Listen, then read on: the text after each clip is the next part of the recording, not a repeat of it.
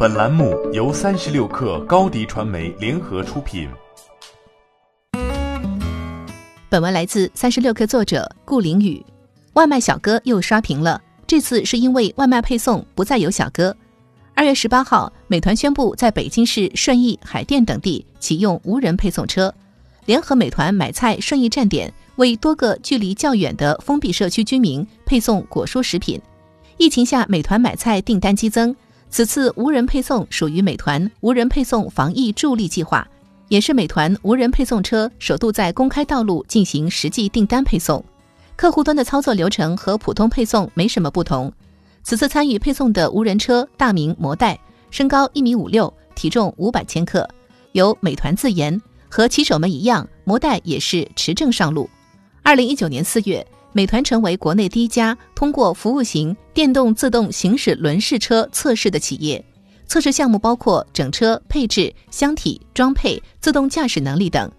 目前，美团的无人配送研发采取两条线并行：一是美团内部孵化团队，二零一六年十月，美团成立了 W 项目组，研发特定场景下的无人车配送；二零一七年提升为事业部，美团首席科学家夏华夏博士。任部门总经理一职。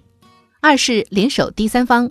二零一八年七月二十五号，美团举办了无人配送开放平台发布会。这一平台基于智能调度系统、美团云、大数据以及数据安全体系，开放无人配送技术给供应链上下游机构，并给予运营商家、销售方面的支持。无人配送不是新鲜事，菜鸟京东已是先行者，顺丰则是无人机配送的行业翘楚。苏宁正在加码无人驾驶重型卡车，然而疫情大大加速了这一进程。二月六号，京东物流自主研发的无人配送车首度在武汉应用，顺利将医疗物资送到武汉第九医院。二月十四号，苏宁物流五 G 卧龙无人车在苏州送出第一单。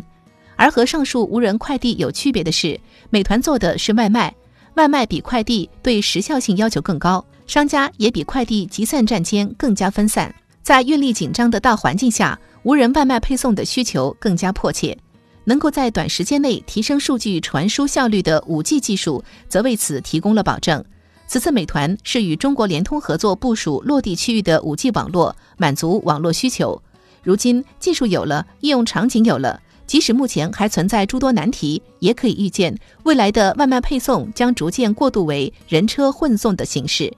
无人配送加码外卖最后一公里。二零二零会是元年吗？欢迎添加小小客微信 xs 三六 kr 加入三十六课粉丝群。高迪传媒，我们制造影响力。商务合作，请关注新浪微博高迪传媒。